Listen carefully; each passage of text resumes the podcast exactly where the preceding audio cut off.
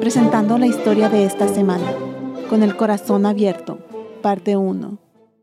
Yo era un adolescente hace unos dos mil años en Israel. Mi familia me nombró María. Éramos descendientes del rey David. Mi madre me enseñó el arte de ama de casa. Mi padre confiaba en ella.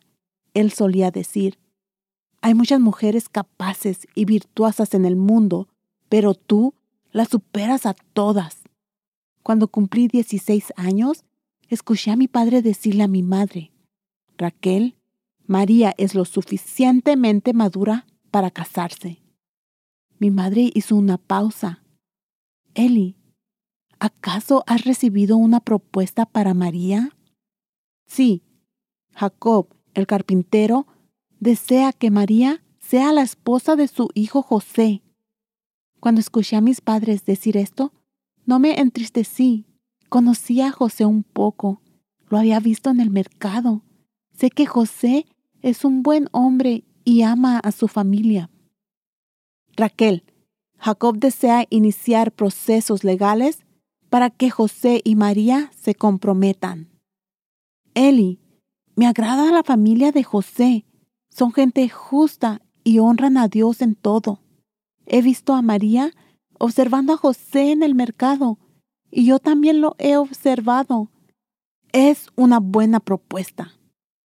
Un mes más tarde, una fiesta fue ofrecida para celebrar mi compromiso con José. Durante los meses antes de la boda, no se nos permitió hablar. Solo podíamos mirarnos.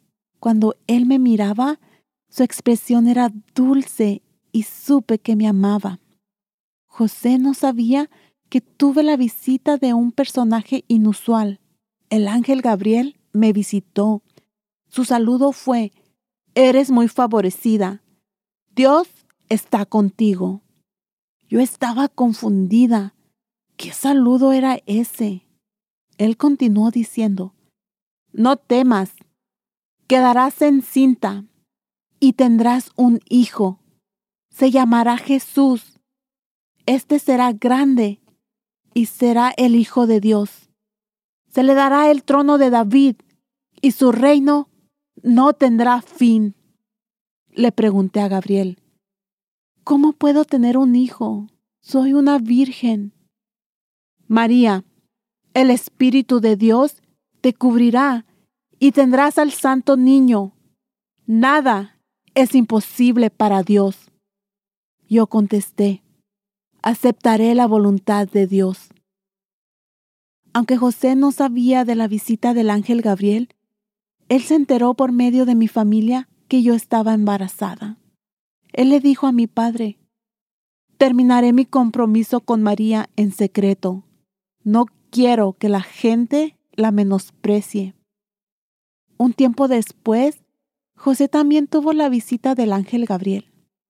Esta vez se le apareció en su sueño y dijo, Continúa con tus planes de casarte. El bebé que María tendrá será concebido por el poder del Espíritu Santo. Le llamarás Jesús. Él salvará a su gente de sus pecados. José y yo nos casaremos pronto. ¿Cómo le digo? lo del niño que crece en mí. ¿Qué pensarán nuestras familias cuando nazca el bebé nueve meses después de habernos casado? ¿Qué dirá la gente? Será difícil para mí y José cuando la gente nos diga palabras crueles acerca de Jesús, pero sabemos que este niño viene de Dios. Soy Elena Gámez, narrando para Barbara Steiner y honrada de compartir la historia de María que puede ser encontrada en Mateo y Lucas en la Biblia. Visite thisweekstory.com.